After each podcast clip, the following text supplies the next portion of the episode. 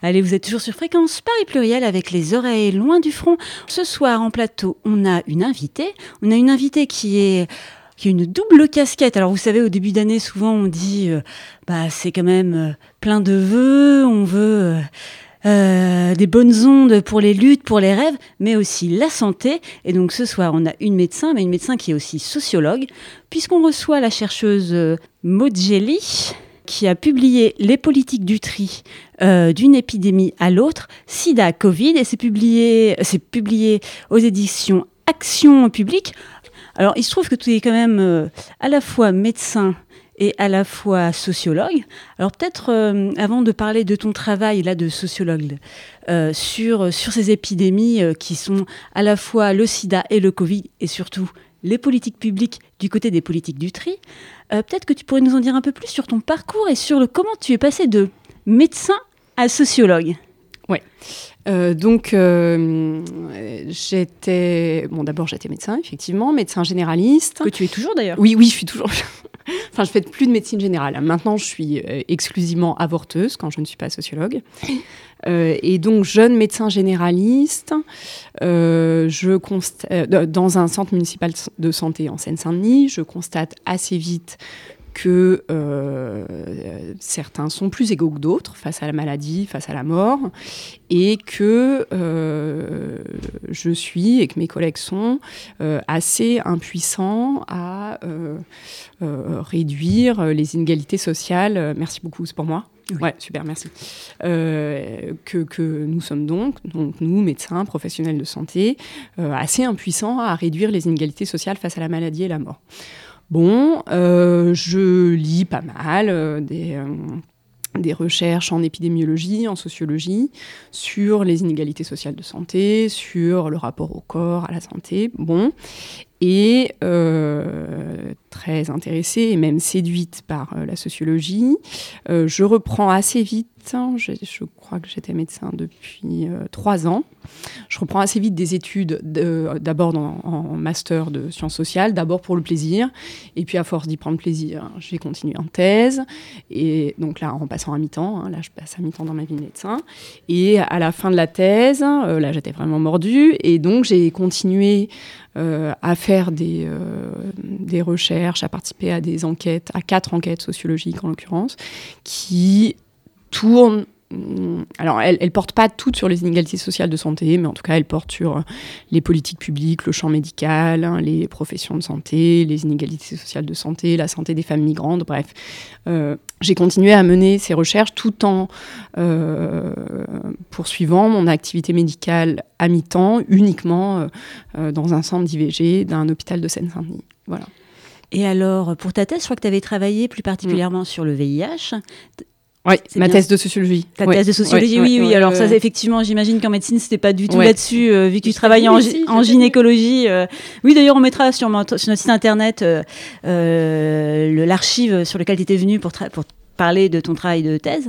Et alors là, tu as décidé de travailler, de faire un comparatif, alors qui n'est pas un comparatif, euh, on ne fait pas des statistiques euh, sur euh, comment, comment le tri a été fait et qui est touché ou qui n'est pas touché par ces épidémies, mais une comparaison sur les politiques publiques et sur la façon dont certaines amplifient d'une certaine façon les inégalités sociales sur la santé, avec entre le VIH et le Covid. Alors déjà, comment tu as fait cette enquête? Et euh, vraiment pourquoi cette comparaison entre ces deux épidémies mm. qui nous semblent quand même très différentes euh, au départ? Mm, ok. Euh, alors évidemment, c'était pas prémédité. C'est-à-dire que quand j'ai fait l'enquête sur le VIH, bah, c'était pour ma thèse, le Covid n'existait pas encore. Et surtout, j'ai choisi d'enquêter sur un dispositif d'action publique euh, qui me permettait de tester mes hypothèses qui se sont révélées un peu erronées, mais bon, c'est la règle du jeu des hypothèses. En tout cas, euh, quand j'ai démarré ma thèse en voulant bosser sur les inégalités sociales de santé, j'avais euh, dans l'idée qu'il se produisait quelque chose dans le cadre de la relation de soins de l'ordre de la discrimination, en fait. Et parce qu'on sait par vraiment une multitude d'études quantitatives que grosso modo, euh, le système de santé, euh, loin de réduire les inégalités sociales face à la maladie et la mort, a plutôt tendance à les creuser.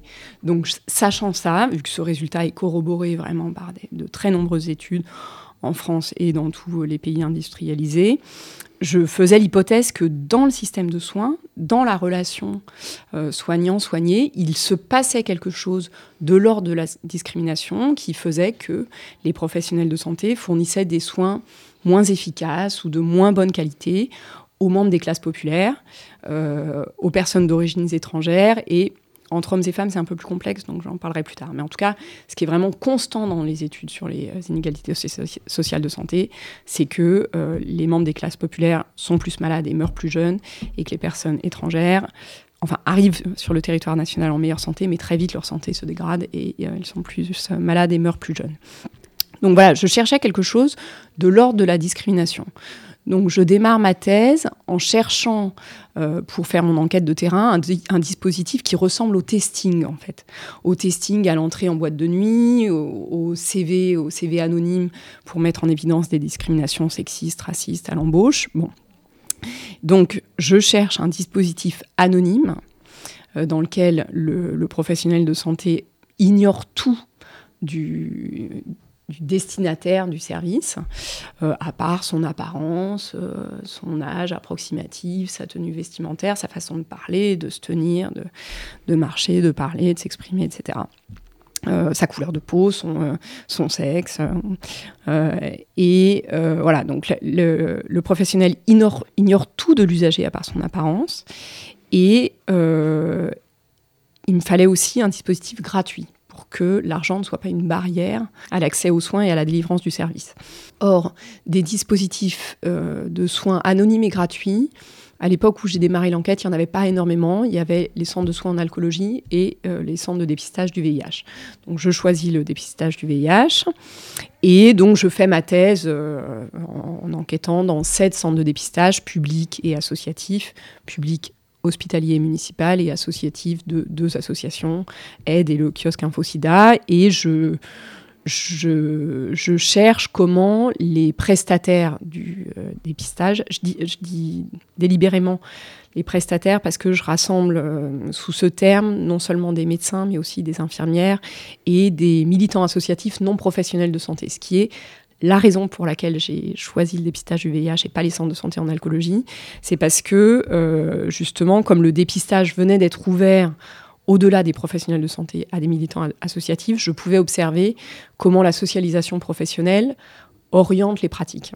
Donc là, je pouvais observer la, la, différenciation, comme le dit Anne Payet, une sociologue, au carré, c'est-à-dire en fonction des propriétés sociales des agents, des pisteurs et en fonction des propriétés sociales euh, des demandeurs, euh, des destinataires du service. Bon, euh, voilà, donc en gros, ma thèse de sociologie porte sur la différenciation sociale euh, d'un service de santé selon les propriétés sociales des prestataires et des destinataires du service. Ça, c'est, ouais, et c'est dans le Grand Est, c'est ça que tu as fait tes enquêtes euh, Sur le Covid. Sur le Covid. Mais, mais, mais, sur le, le, VIH, c'était en Ile-de-France avec l'association Aide. Oui, Prince Aide et le kiosque Infosida et, des centres de dépistage publics hospitaliers et municipaux. Alors en Ile-de-France, il y avait, bon, j'avais choisi délibérément euh, des, centres situés dans des quartiers plus ou moins bourgeois, populaires, plus mixtes socialement. Euh, alors évidemment, les noms des communes ont été modifiés, mais il y avait une commune de la banlieue nord de Paris avec une forte population immigrée, euh, une commune à la composition sociale plus mixte, un, un, centre de dépistage en plein centre de Paris. Voilà. donc ça, c'était en Ile-de-France pour l'enquête sur le dépistage du VIH. Et surtout, c'était dans les années 2000. Euh, oui, hein, 2000, oui c'est ça. Oui, l'enquête commence en 2011 et je soutiens en 2016. Donc, à un moment où euh, les, ressources, les biens de santé, c'est-à-dire les tests de dépistage, les traitements, les trithérapies, euh, les personnels, étaient présents en abondance les, bon, évidemment, on était sorti depuis bien longtemps de la période où les traitements n'étaient pas disponibles et donc euh, le VIH était devenu une maladie euh, qu'on savait traiter, qu'on savait dépister et donc euh, le ciblage des publics prioritaires était n'était pas guidé par la rareté des ressources, mais par la volonté euh, enfin l'objectif de l'action publique de euh, réduire les contaminations dans les groupes les plus exposés, c'est-à-dire hommes homosexuels et personnes migrantes, hommes et femmes migrantes, et euh, et, de réduire, donc l'objectif était de réduire la contamination dans ces deux groupes surexposés dans le but de réduire les contaminations dans l'ensemble de la population. Euh, donc ça, c'était voilà 2011-2016. Bon, euh, je fais deux ou trois autres enquêtes sur des objets euh, très différents. Et puis l'épidémie de Covid démarre donc en 2020, fin 2019-2020, et je participe à une autre enquête. Alors pas toute seule, c'était un collectif de travail qui associait enfin, ouais, une enquête quantitative, une enquête qualitative et deux monographies de quartier. Et l'enquête qualitative à l'hôpital dans deux hôpitaux, de public, deux hôpitaux publics, un en Ile-de-France, un dans le Grand Est, a été menée par trois personnes, et pour celle dans le Grand Est, par Alexis Spire et moi. Euh, je pense que vous l'avez, il a traîné ses guêtres. Oui, tout à fait. Il est venu plusieurs, fois euh, sur, sur différents sujets d'ailleurs. Donc on fait cette euh, enquête dans un hôpital public dans le Grand Est en pleine épidémie de Covid, qui a été un, des territoires qui a été euh, très touché, le Grand Est. Parce que je, me souviens même des moments où il y avait eu des, des, malades qui étaient dans le Grand Est, qu'on a envoyés à Brest, qu'on a envoyés dans d'autres régions de France, puisqu'ils étaient complètement débordés. Donc c'est tout le sujet de l'épidémie du Covid d'ailleurs. Absolument. Et c'est pour ça qu'on a choisi le Grand Est. Enfin, on avait choisi le Grand Est et l'île de France, parce que c'était les deux régions euh, les plus touchées. Euh, bon, donc on fait cette enquête pendant à peu près euh, deux ans. Et euh, au terme de cette enquête, me sont apparus certains points de comparaison et de contraste avec mon enquête sur l'épidémie de VIH. Alors comme tu le disais tout à l'heure, c'était pas une on peut pas faire de comparaison terme à terme, je l'écris dans le livre d'ailleurs, parce que les, les deux, disons les oui, les deux enquêtes n'ont pas été conçues de la même façon, avec les mêmes objectifs, avec le même collectif de travail, les mêmes questions, les mêmes hypothèses, le même guide d'entretien, tout, euh, tout, était différent. Donc on ne peut pas faire de comparaison terme à terme, mais quand même, euh, ce qui m'est apparu comparable, c'est euh, le, les politiques de ciblage de populations prioritaires pour attribuer euh, de façon prioritaire des ressources plus ou moins rares et plus ou moins manquantes, dans le cas du Covid, euh, à certaines euh, populations ou non. Et, ce qui m'intéressait, c'était de comprendre comment dans ce, tri, dans, cette, oui, dans ces pratiques de priorisation des publics peuvent se fabriquer, se reproduire, s'amplifier parfois, plus rarement se réduire les inégalités sociales face à la maladie. Et euh, comment tu avais été accueilli à la fois par les associations euh, comme Aide ou Kiosque Info euh, kiosque, ouais, ouais, kiosque Infosida, ouais. Ou les hôpitaux dans le Grand Est? Ok. Alors, par aide, vraiment à bras ouverts. Euh, alors, j'y avais été introduit par des copains euh, militants, ce qui aidait, euh, ça, a sans doute aidé à ce que je sois accueillie à bras ouverts. au kiosque Info, Infocida par ricochet aussi, mais c'était un, comment dire, c'était une association plus professionnalisée. Donc, disons que le, le, biais militant a moins aidé à me faire accepter, à ce que je fasse assez vite partie des murs. La restitution de l'enquête à aide a, suscité plus de friction, mais pour les mêmes raisons, parce que bah, c'est un cadre militant et, et,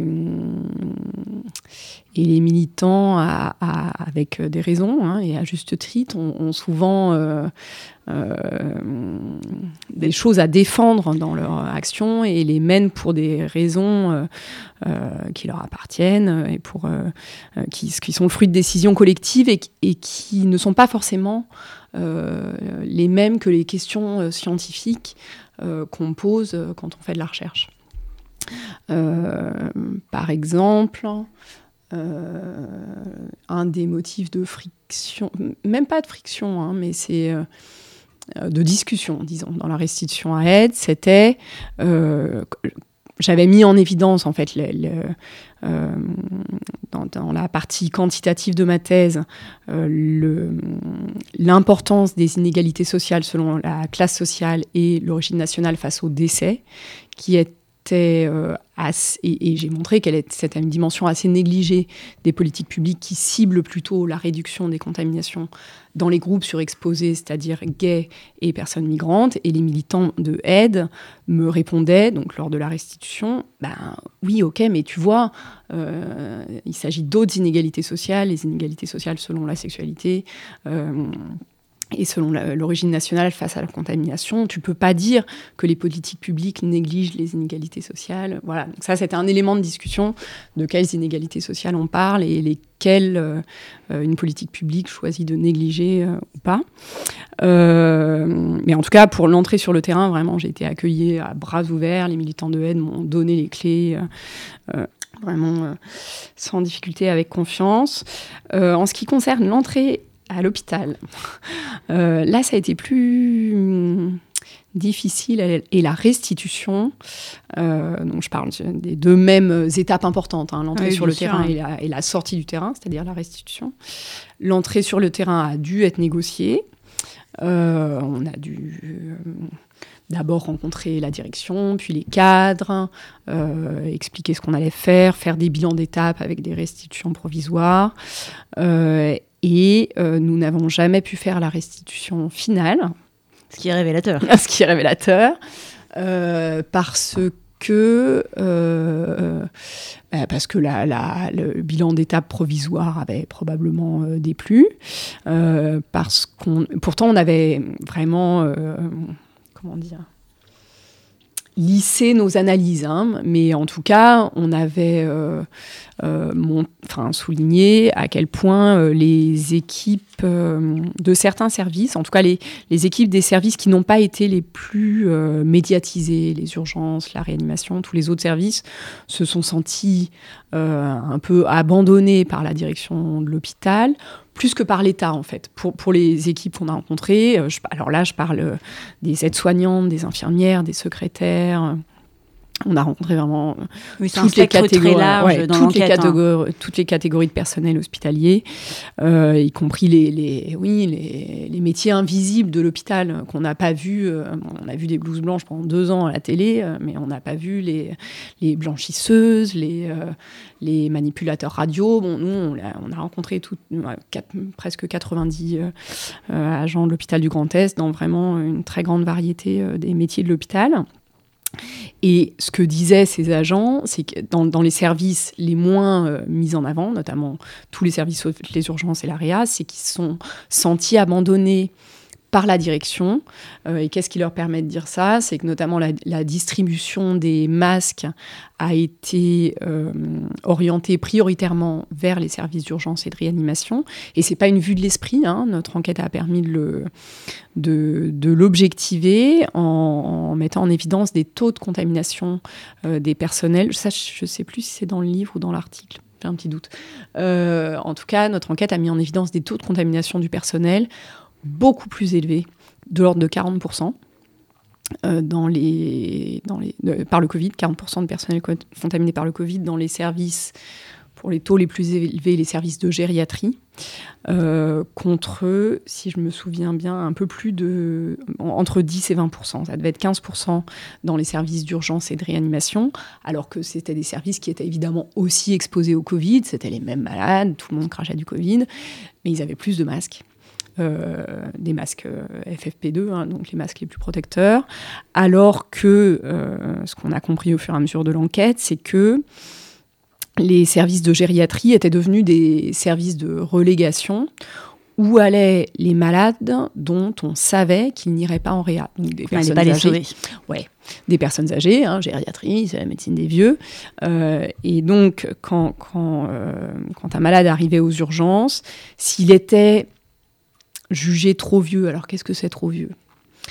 Euh, bon, les, enquêtés, euh, là, cette fois des médecins, nous ont parlé d'une borne glissante qui n'a jamais été écrite nulle part dans les circulaires qui ont circulé dans l'hôpital, encore moins dans les recommandations nationales, mais qui s'est établie autour de 75 ans. En gros, en dessous de 75 ans, les malades étaient admis en médecine interne, dans, différents services, et en cas d'aggravation, étaient admis en réanimation.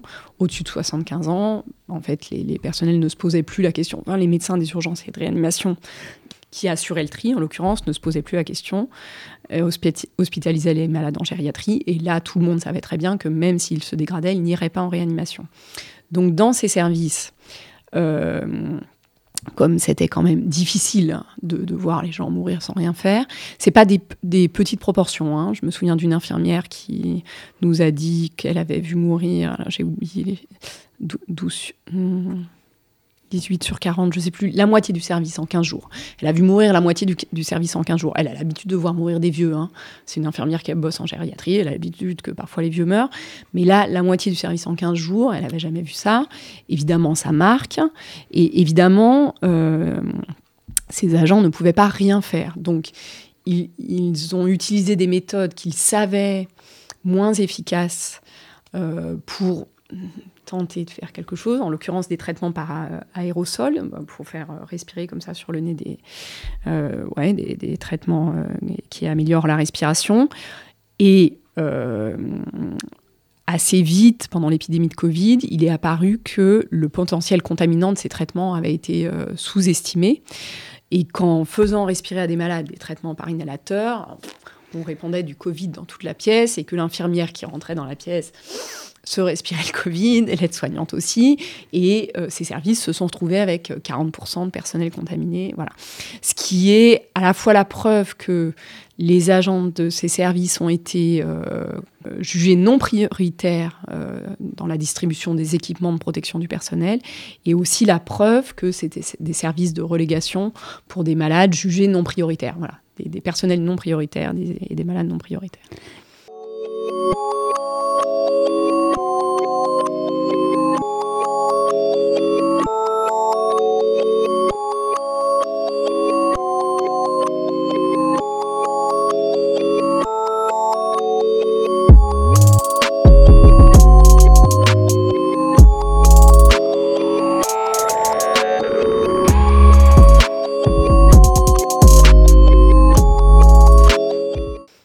Soir, nous sommes avec la, médecin et sociologue Maud euh, à l'occasion de la sortie de son livre Les politiques du tri, d'une épidémie à l'autre, SIDA, euh, Covid. C'est publié aux éditions du Croquant dans la collection Action publique, parce qu'effectivement, on, va parler beaucoup de politique publique. Euh, alors tout à l'heure, en début d'émission, tu nous parlais un peu du contexte à la fois de ton étude, mais aussi voilà pourquoi tu t'étais intéressé à ces sujets. Alors là, tu nous parlais de l'enquête à la fois sur sur, dans les années 2010 euh, euh, sur euh, le sida et sur surtout les dépistages du VIH essentiellement par des associations avec Aide et Kiosque Info Sida, et aussi de l'épidémie de Covid et cette enquête dans les hôpitaux du Grand Est. Mais en fait, c'est deux épidémies qui sont très différentes. Et par exemple, sur, sur le sida, on a l'impression que c'est quand même une épidémie qui est très spécifique, qui est, où il y a tout de suite un imaginaire aussi qui est particulier. Au départ, euh, puisqu'on parle de prévention euh, euh, des risques, on parlait même de groupe à risque au départ, avec bah, les haïtiens, les mmh. homosexuels, les hémophiles. Et peut-être, ça serait intéressant de voir un peu quelle est l'histoire de, des politiques publiques. Alors, évidemment hyper synthétisé hein, parce que mmh. c'est voilà sur euh, sur sur le sida et aussi peut-être de voir quel est, l'angle moi je trouve euh, justement du dépistage hyper intéressant euh, quand on parle de tri en fait puisque à un moment donné, on a même parlé avant les trithérapies de rendre le dépistage mmh. obligatoire. Il y avait même des ministres qui mmh. pensaient que c'était la, la, bonne option. Oui, alors, euh, bon, alors j'ai fait une rapide histoire du dépistage euh, dans ma thèse, mais euh, donc, je vais la résumer rapidement. Alors, effectivement, le, spectre du dépistage obligatoire a été agité par euh, quelques ministres, par l'extrême droite aussi, hein, en fait. Oui, bah, évidemment, il y avait euh, Jean-Marie Le Pen qui voulait mettre voilà. les. Il disait sidéens dans des voilà, voilà à l'époque. Hein, mais en fait, ça n'a jamais été envisagé sérieusement comme politique publique. C'était trop contraire au euh, disons, au, principe du consentement euh, aux soins. Bon, alors on peut discuter évidemment euh, de la façon dont il est respecté, mais en tout cas, ça, ne pouvait pas être posé comme une politique de dépistage. en revanche, ce qui a changé dans les politiques de dépistage, en fait, c'est vraiment net quand on, quand j'ai analyser les archives de aide et aussi des, ministères, enfin de la direction générale de la santé, c'est la commercialisation des trithérapies. Avant la commercialisation des trithérapies en 1996, en fait, le dépistage n'était pas un axe prioritaire du tout. Il n'était même pas question de cibler certains groupes. En fait, le dépistage en tant que tel n'était pas un axe prioritaire du tout de euh, la lutte contre le SIDA. La priorité, c'était d'accompagner euh, les, malades. Ouais. Euh, euh, avec ce qu'il y avait comme traitement à l'époque peu efficace, euh, l'accompagnement social, ce qui, ce qui n'était pas une petite question euh, dans le cas de malades dont beaucoup avaient rompu avec leur famille, euh, justement sur la question de l'homosexualité. En fait. euh, l'accompagnement social des malades, c'était tout refaire, trouver un logement, enfin trouver de quoi vivre quand le travail n'était plus possible et quand il n'y avait aucune aide familiale envisageable. donc voilà, les politiques publiques et l'action associative euh, contre l'épidémie de sida avant 1996 était vraiment euh, euh, orientée par l'accompagnement des malades et la recherche de traitements. À partir de 1996 et la commercialisation des trithérapies, tout change. Et très vite, le dépistage devient une priorité, d'abord pour les administrations de la santé publique, disons, mais aussi très vite pour les associations, y compris Aide, qui changent de discours du vraiment du tout au tout en quelques mois.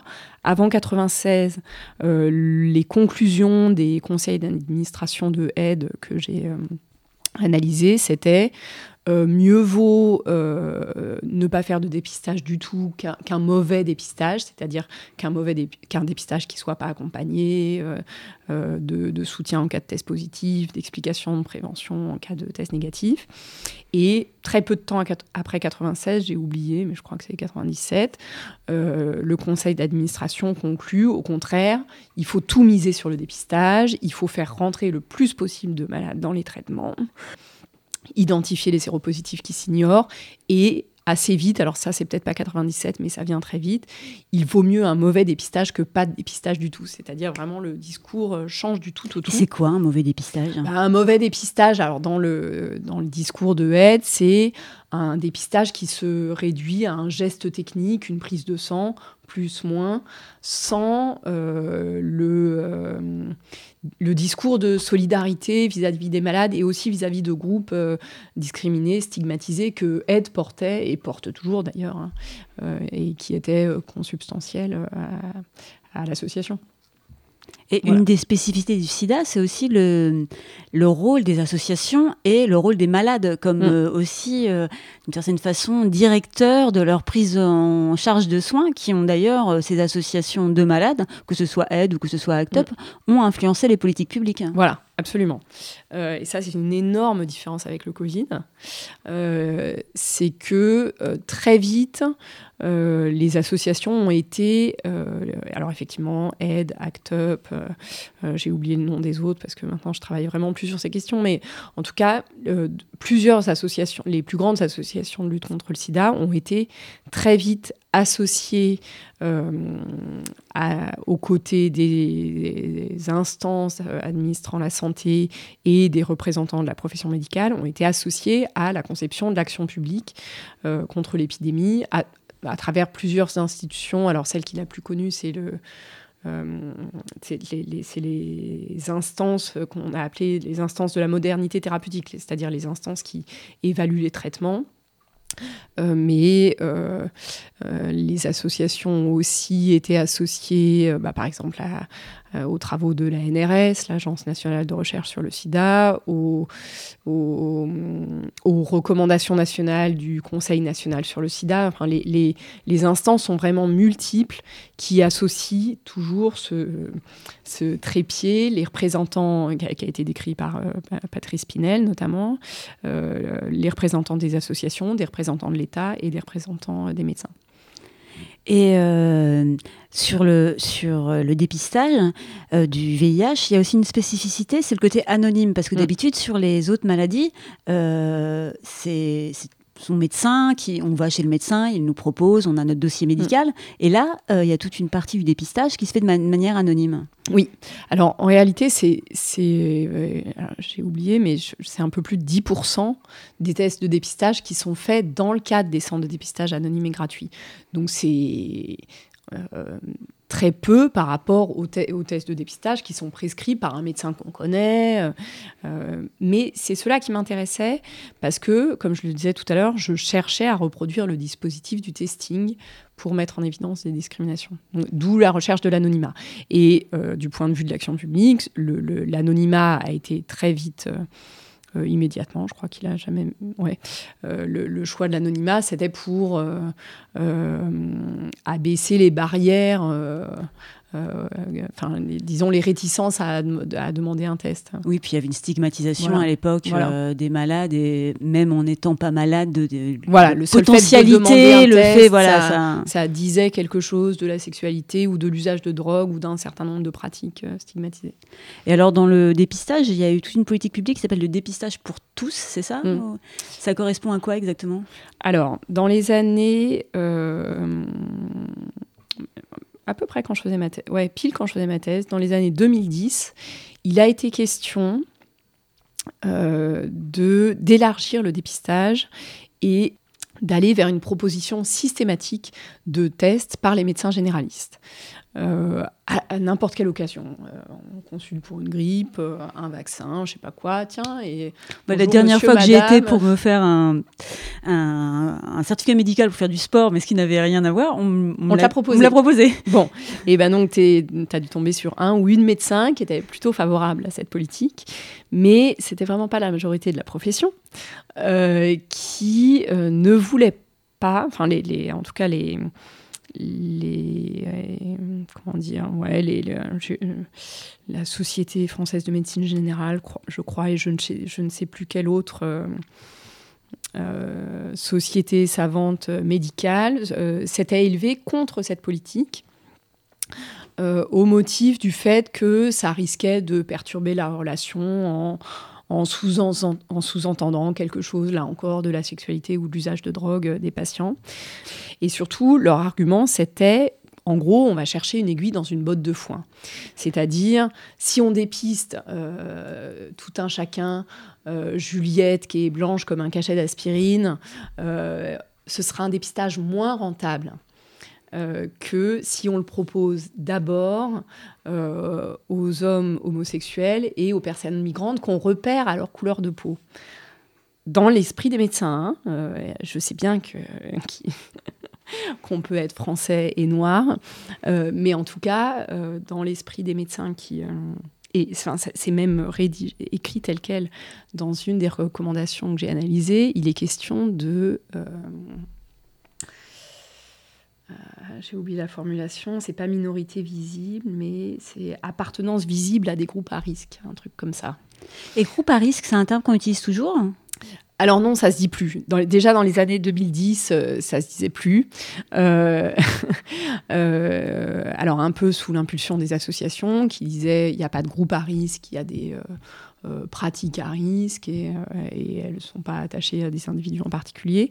Euh, ce qui, dans, le vocabulaire, ce qui émergeait au moment où je faisais mon enquête, c'est plutôt la notion de groupe cible, c'est-à-dire groupe groupe cible du dépistage. Bon, en fait, c'était exactement ce qu'on appelait groupe à risque dix ans plus tôt, hein.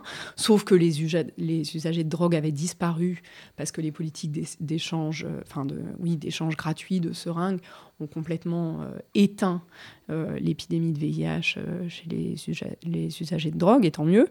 Et donc, de fait, dans les années 2010, les groupes cibles, c'était les gays et les personnes migrantes alors que euh, dix ans auparavant, c'était les gays, les personnes migrantes, les usagers de drogue et les hémophiles. Voilà, mais les deux derniers ont disparu grâce aux politiques d'échange de seringues et grâce évidemment euh, au, euh, changement des règles du don du sang.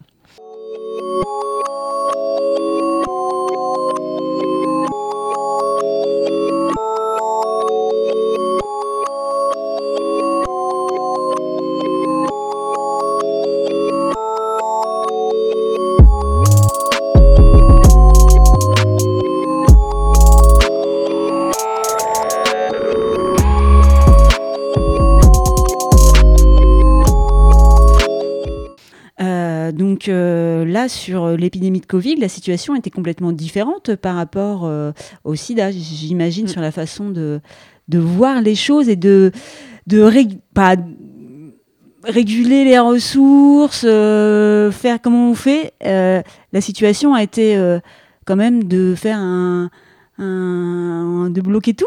De voilà, on s'est retrouvé confiné. Donc c'est pas du tout les mêmes politiques. Voilà, ça n'avait rien à voir. Euh, d'abord, effectivement, comme tu l'as dit, si on considère la disponibilité des ressources.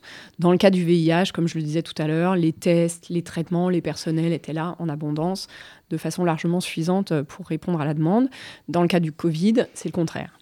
Euh, il y a Très vite, euh, les, lits hospitaliers euh, sont apparus largement insuffisants par rapport euh, au nombre de malades à hospitaliser. Ensuite, quand les premiers vaccins ont été commercialisés, il y en avait pas du tout assez par rapport euh, à la demande de vaccins. On a tendance à l'oublier parce qu'après, on a beaucoup parlé des réticences à la vaccination, mais en 2021, il y avait plus de demandes de vaccination que de vaccins. De gens qui trouvaient plein d'astuces d'ailleurs pour se faire vacciner en étant euh, pseudo-prioritaires parce qu'ils avaient tous un parent euh, immunodéprimé. voilà, par exemple. Alors je vais en parler parce que ces gens, ces virtuoses de la vaccination, qui ont réussi à se faire vacciner avant que leur tour n'arrive, euh, n'étaient pas situés tout à fait au hasard dans l'espace des ah, classes sociales. Dans ton ouvrage, euh, pas du tout. Hein. Pas du tout au hasard. Voilà, donc euh, j'en parlerai. mais donc voilà, quand l'épidémie de Covid commence, en tout cas 2020-2021, tout manque les lits d'hospitalisation, les lits de réanimation, les personnels pour euh, faire fonctionner ces lits, parce que euh, c'est pas seulement du matériel, euh, les vaccins, les traitements. On n'avait pas de traitement, on n'en a toujours pas, on va dire. Enfin, le traitement, c'est le vaccin en fait. Hein. C'est le vaccin qui évite les formes graves, donc on peut le considérer plus comme un traitement, comme une prévention en réalité. donc voilà, tout, les ressources manquent et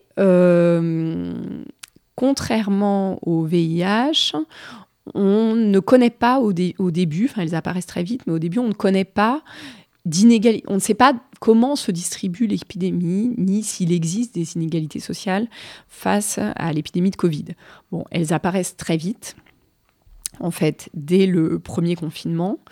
Euh, alors ça, c'est entre autres euh, Alexis Spire, Nathalie Bajos et l'équipe de l'enquête Epicov qui l'ont montré. Le confinement a protégé les classes supérieures. Bah, ceux qui pouvaient faire du télétravail. Ceux qui pouvaient faire du télétravail, exactement. Et euh, à exposer les classes populaires, les, tous les personnels de service. Euh, les caissières. Les caissières, beaucoup de femmes. Euh, et les, les, a exposés à la contamination. Et en plus, on, on a les, facteurs de risque de formes graves qui ont assez rapidement été identifiés, le diabète, euh, l'obésité, les maladies cardiovasculaires. Plein de sont, comorbidités qui sont quand même assez ciblées. Voilà, toutes ces, ce qu'on a appelé des comorbidités, c'est-à-dire des maladies associées, euh, ces comorbidités ne sont pas non plus distribuées au hasard dans l'espace des classes sociales. Et on sait depuis longtemps, par euh, des enquêtes accumulées depuis une bonne cinquantaine d'années, euh, qu'elles sont, euh, qu'elles touchent principales, qu'elles sont plus fréquentes, non seulement plus fréquentes, mais aussi plus graves parmi les classes populaires et aussi pour certaines maladies, notamment le diabète, parmi les personnes d'origine immigrée, en l'occurrence notamment d'Afrique du Nord, et notamment les femmes originaires d'Afrique du Nord. Le diabète est nettement plus fréquent et nettement plus grave chez les femmes originaires d'Afrique du Nord. Donc, toutes ces raisons font que le Covid était plus probable et plus grave euh, dans les classes populaires. Et, le, confinement a donc contribué à creuser les écarts. Euh, le, de plus, je parle de la vaccination maintenant ou pas encore, ou des lits? D'abord les lits ou d'abord le vaccin? Et après, les, voilà. Pour l'instant, les, les, gens sont encore à l'hôpital et par ailleurs, il y a les gens qui sont à l'hôpital à cause du Covid, mais il y a tous les gens aussi qui sont à l'hôpital ou qui devraient être traités et qui n'ont pas été traités. Ça aussi, c'est intéressant. T'as raison, t'as raison, t'as raison, as raison. Donc là, on est en 2020. Et effectivement, ce qui s'applique à nous tous et toutes de façon euh, apparemment indifférenciée, c'est le confinement. Et à l'hôpital, là encore, contrairement au VIH, l'action publique semble indifférenciée, c'est-à-dire qu'elle ne fait pas de différence euh, euh, elle ne cible pas des publics prioritaires. Elle dit, en gros, les, directions hospitalières, le, ministère, les agences régionales de santé, qui représentent l'État dans les régions, disent on annule toutes les hospitalisations, toutes les interventions moins urgentes que le Covid. En clair, en 2020, pour le premier confinement, ça a concerné tout sauf les cancers et les accouchements. Tout a été annulé. Mais parfois des maladies graves. Parfois des maladies graves, ouais. En tout cas, qui ont besoin de suivi régulier. Tout voilà, de nombreuses maladies chroniques et des, insuffisances rénales, des maladies respiratoires, des maladies cardiaques. Euh, et le terme qu'on a entendu euh, euh, ouais, à la radio, enfin dans les médias pendant le premier confinement, c'était déprogrammation. Et en fait, ce que notre enquête montre, notre enquête dans le Grand Est avec Alexis, c'est que il s'agissait parfois d'une annulation pure et simple, c'est-à-dire que déprogrammer une intervention, concrètement, ça veut dire appeler euh, Madame Dupont, lui dire que son opération pour sa prothèse de hanche euh, ne peut pas avoir lieu euh, le 1er avril parce qu'on est en pleine épidémie de Covid, et qu'on la rappellera, ou alors qu'elle reprenne contact dans quelques mois. Et alors là, euh, notre enquête montre que euh, le, bah, si Madame Dupont rappelle dans quelques mois et qu'elle insiste et qu'elle dit quand même j'ai vraiment mal à ma hanche, elle va finir par être programmée. Si elle ne le fait pas, elle est tout simplement oubliée. Ah, c'est totalement flagrant dans ton enquête. Mm. Il y a une différence de traitement en fonction des classes sociales, en fonction des capacités aussi, rien que sur euh, maîtriser bien les prises de rendez-vous par Doctolib, tout ça, quoi, ça joue dans le, voilà. dans le traitement. Voilà.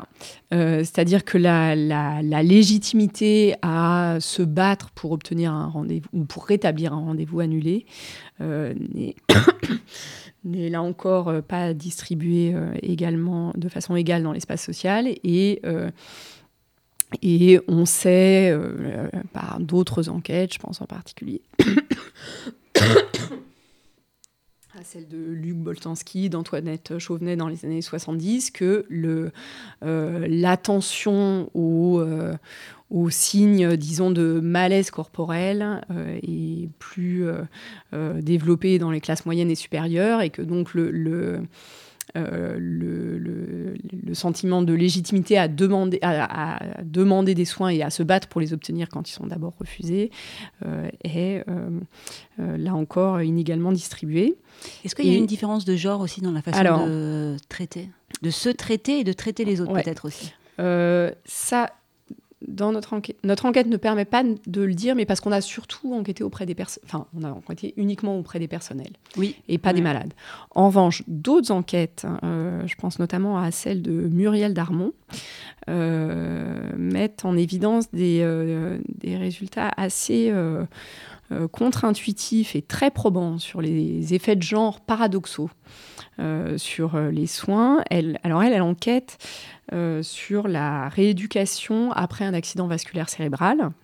Et elle montre que cette rééducation euh, adopte hein, ce qu'elle appelle une forme scolaire, c'est-à-dire qu'elle euh, elle repose sur un certain nombre d'exercices, de manipulation d'objets, de calcul, d'exercices sur des mots qui ressemblent à ce qu'on fait à l'école et à ce qu'on a appris à l'école.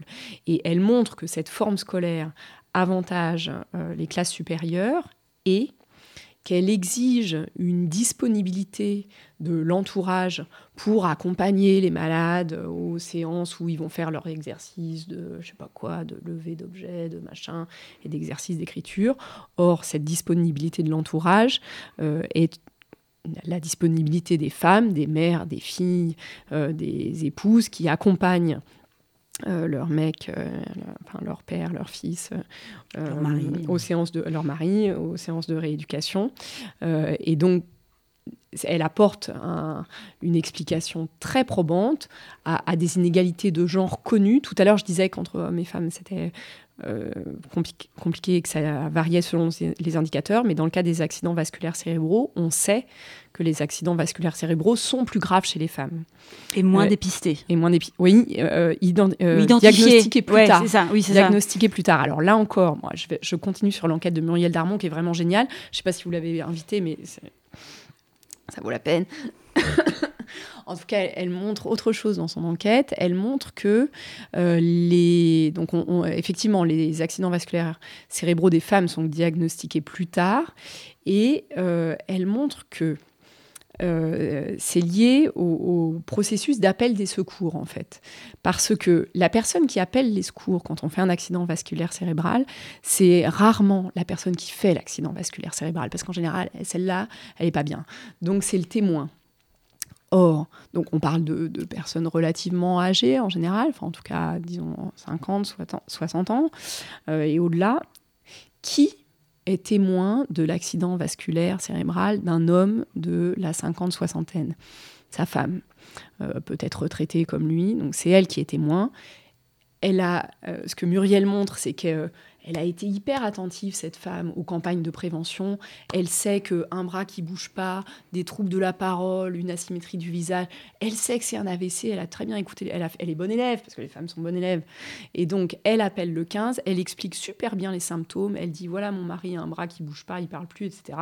Et le, le SAMU arrive dans un temps record. Dans le cas contraire, qui est témoin de l'AVC d'une femme de la soixantaine? Son mari. Euh, et Muriel montre que donc, non seulement ce mari n'a pas écouté les campagnes de prévention parce qu'il a mieux à faire, et d'autre part, qu'est-ce qu'il lui dit quand, euh, quand sa compagne euh, se sent pas bien, a un bras qui bouge, qui bouge moins bien ou, parle moins bien Il lui dit bon, as l'air fatigué, il faudrait peut-être aller te reposer. Euh, on en reparle dans une heure ou deux. Bref, il perd une heure ou deux. Euh, précieuse, une heure ou deux précieuse, et, euh, et, quand il finit par appeler euh, le SAMU, il est moins efficace dans la description des symptômes, le SAMU arrive plus tard, fait le diagnostic plus tard, et donc les séquelles, les, les, accidents vasculaires cérébraux sont plus graves, laissent plus de séquelles et les femmes récupèrent moins bien. Voilà. Et alors, sur la première vague de Covid, mm. un point de vue mortalité, euh, il y mm. avait à peu près autant d'hommes que de femmes ou c'était euh, plus d'hommes Plus d'hommes. Euh, voilà. Les hommes meurent plus du Covid. alors là, c'est pas mon enquête, donc j'ai peur de résumer en disant des bêtises. Mais si je me souviens bien, dans Epicov, les femmes étaient plus contaminées et dans les données de mortalité, les données de mortalité ont montré que les hommes mouraient plus. Música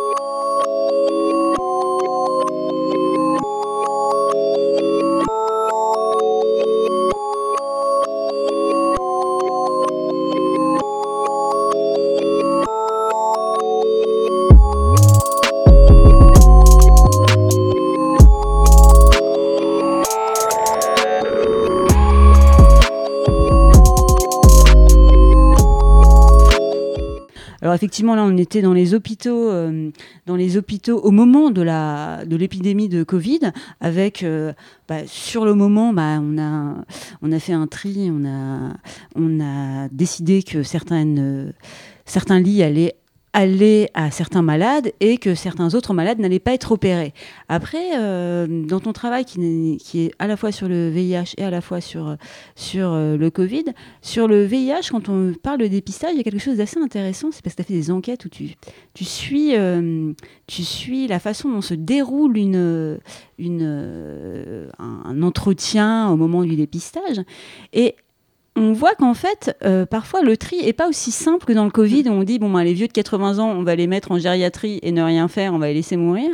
Et là, en fait, euh, il y a plein de choses qui sont euh, de l'ordre du non-dit, de l'ordre parfois de communication indirecte, qui fait que la personne qui gère le dépistage, que ce soit de l'associatif ou d'ailleurs du médecin, n'a pas le même discours en fonction de la personne en face de lui et puis en fonction aussi un peu du questionnaire, de la façon de travailler. Quoi. Mmh, ouais. Alors euh, oui, effectivement, j'ai observé euh, à peu près 200 euh, consultations ou interactions, parce que dans le cas des associations, elles ne voulaient pas parler de consultation, mais en tout cas 200 entretiens de dépistage, disons. Et contrairement à ce que j'imaginais en démarrant l'enquête, Là, il y avait vraiment très peu de différence selon que euh, les dépisteurs étaient médecins, infirmières, infirmiers ou militants associatifs. Euh, c'était vraiment leur pratique était vraiment très similaire et tendait en gros à euh, apporter plutôt des explications sur les modes de contamination, sur la variété des techniques de réduction des risques, bien au-delà du préservatif. En gros, en tout cas, ils, apportaient des explications. Beaucoup de euh, pédagogie. Voilà, de la pédagogie euh, aux, aux, personnes qui, qui les, identifiaient comme euh, membres des classes moyennes et supérieures blanches. Et, et, ces mêmes agents donnaient plutôt des ordres des injonctions. Des, des, injonctions parfois un peu menaçantes, euh, ou, des reproches euh, du genre, euh, alors des ordres, bah, mettez des préservatifs, des reproches, je, me souviens, je crois que c'est un des extraits d'interaction, je, je, te mets dans le livre, je me souviens d'une jeune médecin qui engueule vraiment un jeune homme noir et qui lui dit vous avez mis, vous avez mis votre deuxième nana en danger. elle lui dit pas comme moi, là, elle lui dit assez fermement. Euh, bon, il y a, d'autres exemples, mais en tout cas, euh, voilà, c'est plutôt les, ce que j'ai observé, c'est que les entretiens variaient entre ces deux pôles, disons, entre l'explication, la pédagogie d'un côté et l'ordre et le reproche de l'autre, plutôt pour euh, les personnes des classes populaires et d'origines étrangères ou identifiées comme telles. voilà, et un peu entre les deux, euh, il y avait plus rarement et uniquement dans les, dans, disons, les, deux structures qui euh, prenaient la peine d'identifier euh, les propriétés sociales des demandeurs du dépistage. C'est-à-dire les propriétés sociales Oui, oui, je, vais, je vais expliquer. C'est-à-dire alors j'ai travaillé aussi sur les, disons, les, les supports papier de la consultation et dans la j'ai enquêté dans sept centres de dépistage, dans presque tous, sauf un, allez, un et demi, euh, un plus quelques agents du deuxième, disons.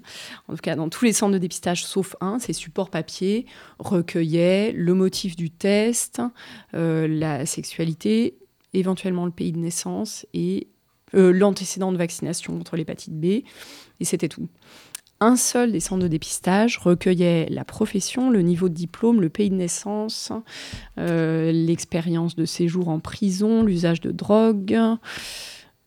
J'en oublie.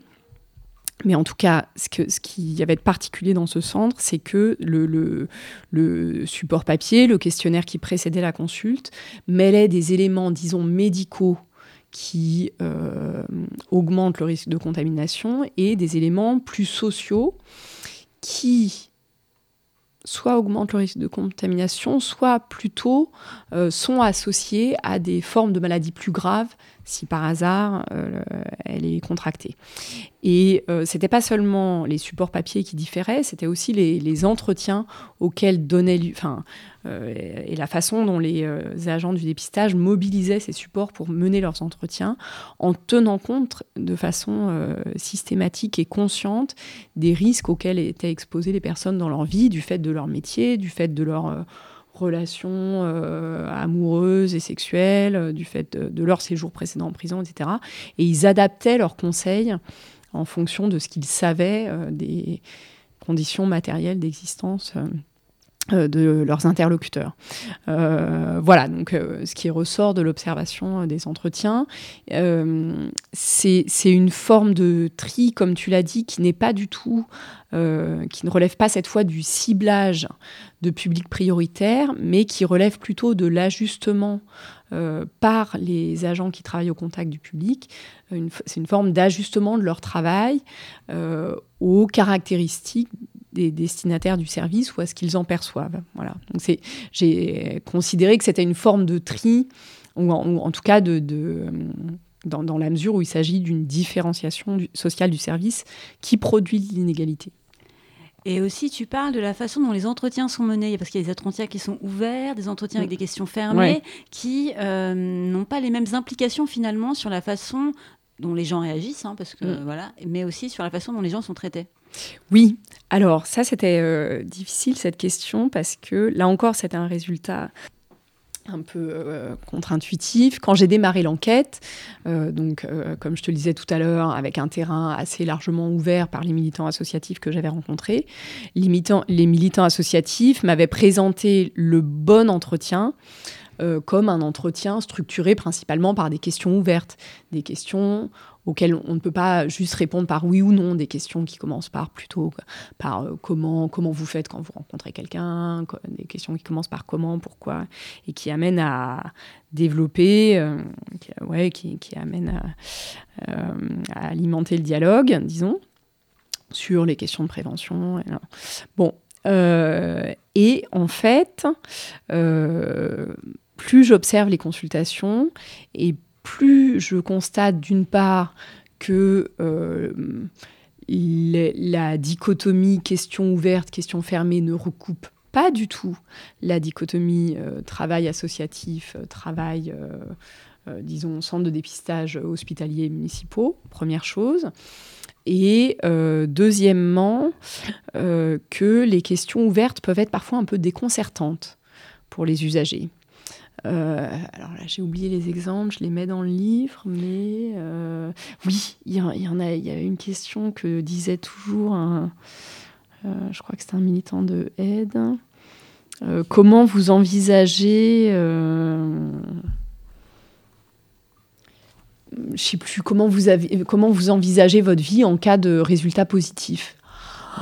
Et en fait, la plupart des gens qui parfois vont faire un test avec quand même un, un brin d'anxiété, euh, ouvrait vraiment des yeux comme ça. Et l'effet euh, d'ouverture du dialogue recherché tombait vraiment complètement à plat.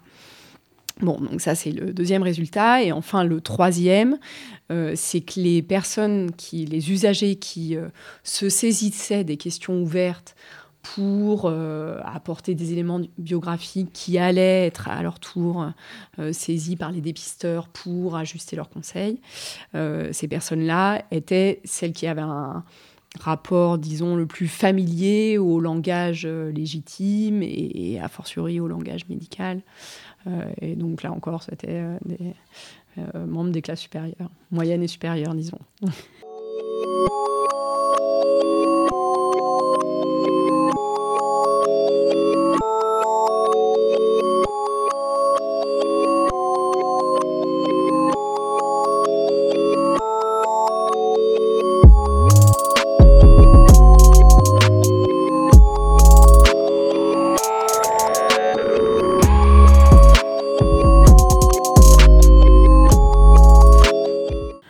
soir, on reçoit Maud à l'occasion de la sortie de son livre Les politiques du tri, une épidémie à l'autre, sida, Covid. C'est publié aux éditions du Croquant. Alors, on a parlé depuis le début de l'émission à la fois de la façon dont on a commencé à, traiter l'épidémie de sida avec la mise en place des dépistages du VIH, puis après la façon dont on a trié les, les, les patients à l'hôpital au niveau du Covid, et puis aussi les patients qui étaient à l'hôpital, mais pas du tout pour le Covid. Et alors, euh, il y avait un autre sujet, c'était le, vaccin. Alors le vaccin, il y a eu à la fois tous les gens qui, après coup, on, a entendu plein de gens qui étaient contre les vaccins, mais au début, les gens, ils étaient plutôt hyper motivés pour se faire vacciner, voire ils trichaient pour, euh, pour se faire vacciner. Voilà. Alors, trichaient, euh, bon, toi, ils étaient malins, ils rusaient les nouvelles technologies, les politiques publiques qui étaient au départ réservé. D'ailleurs, avait une triche sur la vaccination. Voilà, exactement. Alors, quand les vaccins sont commercialisés début 2021, les vaccins contre le Covid, euh, les euh, agences d'État, les agences régionales de santé, le ministère euh, décident de déléguer la prise de rendez-vous pour la vaccination à des plateformes privées de rendez-vous en ligne, notamment Maya et Doctolib. Bon, pour la suite, je vais dire Doctolib pour faire vite, parce que c'est celle qui a très vite hmm, emporté le marché. Euh, euh, et l'État ne détermine pas euh, de, critères, euh, d'autres critères de priorisation que l'âge et euh, l'appartenance à des professions de santé. ça a l'air évident dit comme ça, mais en fait, d'autres choix auraient pu être faits. Je vais, revenir sur la politique vaccinale espagnole après. Donc, en France, la politique vaccinale, c'est une, une, priorité par âge, d'abord les plus de 75 ans, si je me souviens bien, au tout début, puis plus de 70, etc. Et on descend comme ça par tranche de 5 ans plus les professions de santé. Et euh, les doses sont attribuées par département, mais il n'y a pas de critère de résidence pour s'inscrire sur Doctolib. Donc on peut tout à fait prendre un rendez-vous de vaccination euh, dans l'Oise euh, si on habite dans le Loir-et-Cher. Bon, c'est pas très pas très stratégique comme choix, mais techniquement c'est possible. et, quand on s'inscrit sur la plateforme, on peut tout à fait euh, prétendre qu'on a 60 ans et une comorbidité euh, majeure. Euh, rien, rien ne permet de le prouver quand on s'inscrit. Et une fois qu'on est devant le médecin avec sa seringue, on peut espérer que, même s'il, lorsqu'il découvrira la triche, comme tu dis, on peut espérer qu'il fera quand même le vaccin. Et de fait, c'est ce qui s'est produit. bon. Donc, quand la campagne démarre, assez vite, euh, les euh, directions des centres de vaccination de Seine-Saint-Denis s'aperçoivent que quelque chose a changé dans leur public. Euh, les centres de santé de Seine-Saint-Denis, pour les gens qui ne connaissent pas, bah, c'est des, structures, des petites structures publiques de santé qui ont été créées principalement par des municipalités communistes, plus rarement socialistes, dans les années 50, 60 beaucoup dans la, petite ceinture rouge de Paris, donc Seine-Saint-Denis, Val-de-Marne. Et, euh, donc, ce sont des, structures, publiques de santé situées dans des quartiers populaires euh, avec euh, une forte population immigrée et qui constituent donc l'essentiel des, patients de ces centres de santé habituellement.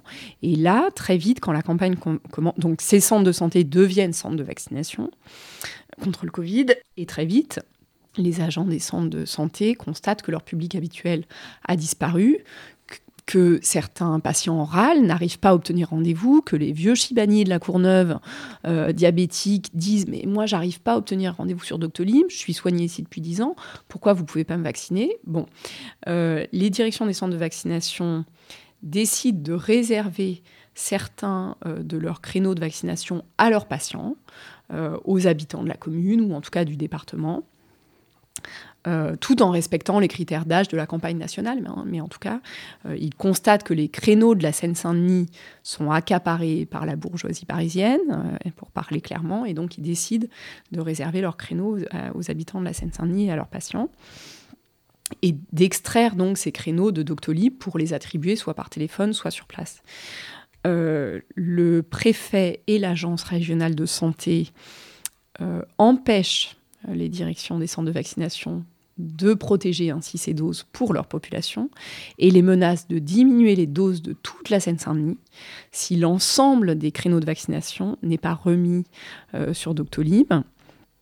Ça, ça fait un petit scandale. Il y a eu des articles dans l'IB, dans Mediapart. Euh, donc le préfet a fini par faire marche arrière, mais pendant la période avant qu'il fasse marche arrière, euh, une jeune doctorante en médecine générale, Selma Gomari, dont je dirigeais la thèse avec euh, une autre médecin généraliste, Charlotte Serrano, décide de changer de sujet de thèse. Elle avait commencé un, projet de thèse sur autre chose. Et là, euh, que qu'on co-dirigeait toutes les deux aussi avec Charlotte. Et quand on voit démarrer la campagne vaccinale, j'ai dit à Selma que c'était probablement un cas d'école qui allait se déployer là sous nos yeux, un cas d'école d'amplification des inégalités sociales par une politique publique, et que donc elle avait une occasion en or de la documenter, ce qu'elle a fait. Elle a changé de sujet, elle a été très courageuse et très efficace, elle a changé de sujet en une semaine. Euh, on a conçu un questionnaire euh, qui, contrairement, contrairement au questionnaire prévaccinal national, euh, recueillait la profession, le diplôme, le pays de naissance, le type de protection sociale, la commune de résidence, et c'est tout. Alors que le questionnaire prévaccinal national ne recueillait aucune caractéristique sociale, mais juste les allergies à des médicaments et les comorbidités et la grossesse, si je me souviens bien. Bon, donc on avait une occasion en or euh, de documenter la production d'inégalités sociales face à la vaccination.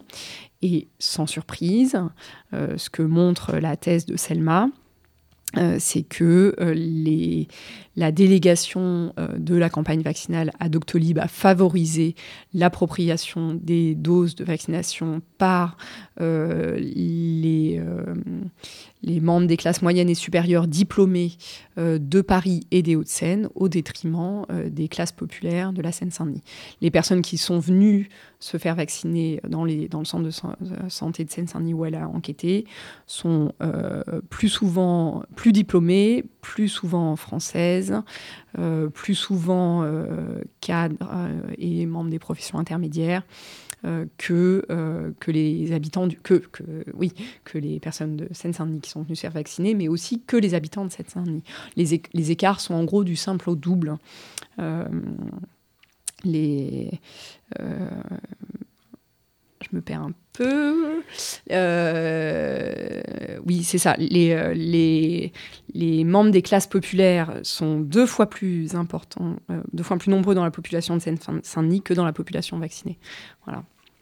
Euh, en tout cas, Maud, euh, alors déjà, cette, euh, on espère peut-être discuter avec cette chercheuse pour voir ce qu'il en est sur la vaccination et sur aussi, parce que là, il y a quand même le côté de la privatisation des politiques publiques, c'est une façon avec Doctolib et avec les façons dont on a ça a été utilisé lors, lors du Covid.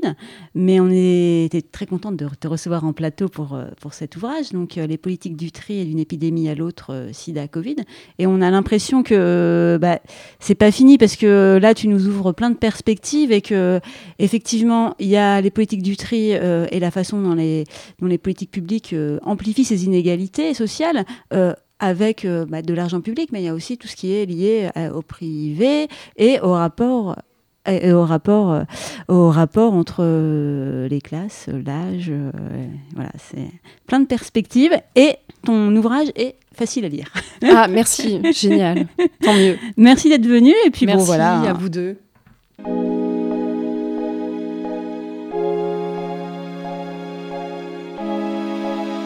Spectre.